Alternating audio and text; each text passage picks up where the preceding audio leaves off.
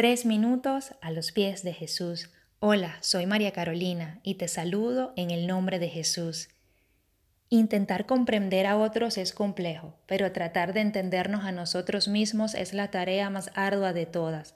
Pareciera que nuestras emociones gobernaran nuestro diario vivir y como consecuencia tomamos decisiones en función de ellas.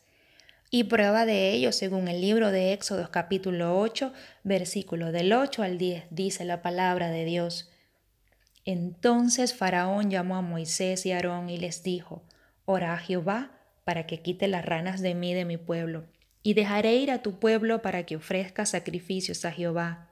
Y dijo Moisés a Faraón, Dígnate indicarme cuándo debo orar por ti, por tus siervos, por tu pueblo, para que las ranas sean quitadas de ti y de tus casas, y que solamente queden en el río. Para mi sorpresa es que Faraón le responde a Moisés mañana.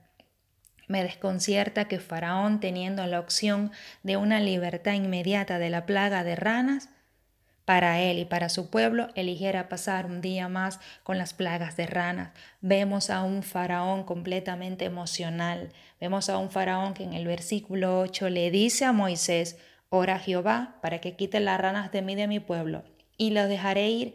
Pero luego dice en el versículo 10, mañana.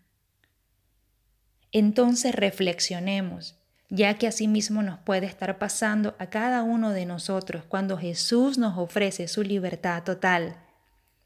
La palabra de Dios dice que conoceremos su verdad y seremos verdaderamente libres, pero nosotros nos rehusamos y seguimos pasando un día más con la plaga de ranas.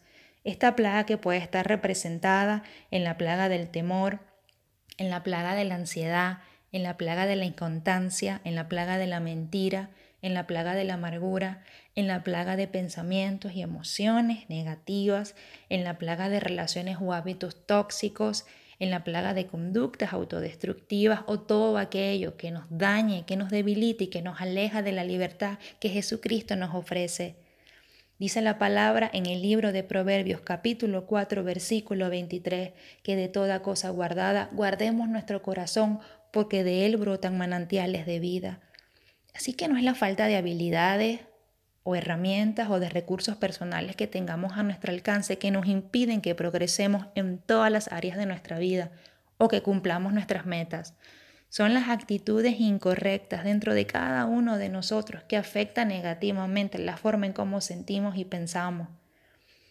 Dios nos ofrece una libertad total de nuestras mentes y corazones. No seamos como Faraón. ¿Qué piensas tú de esto?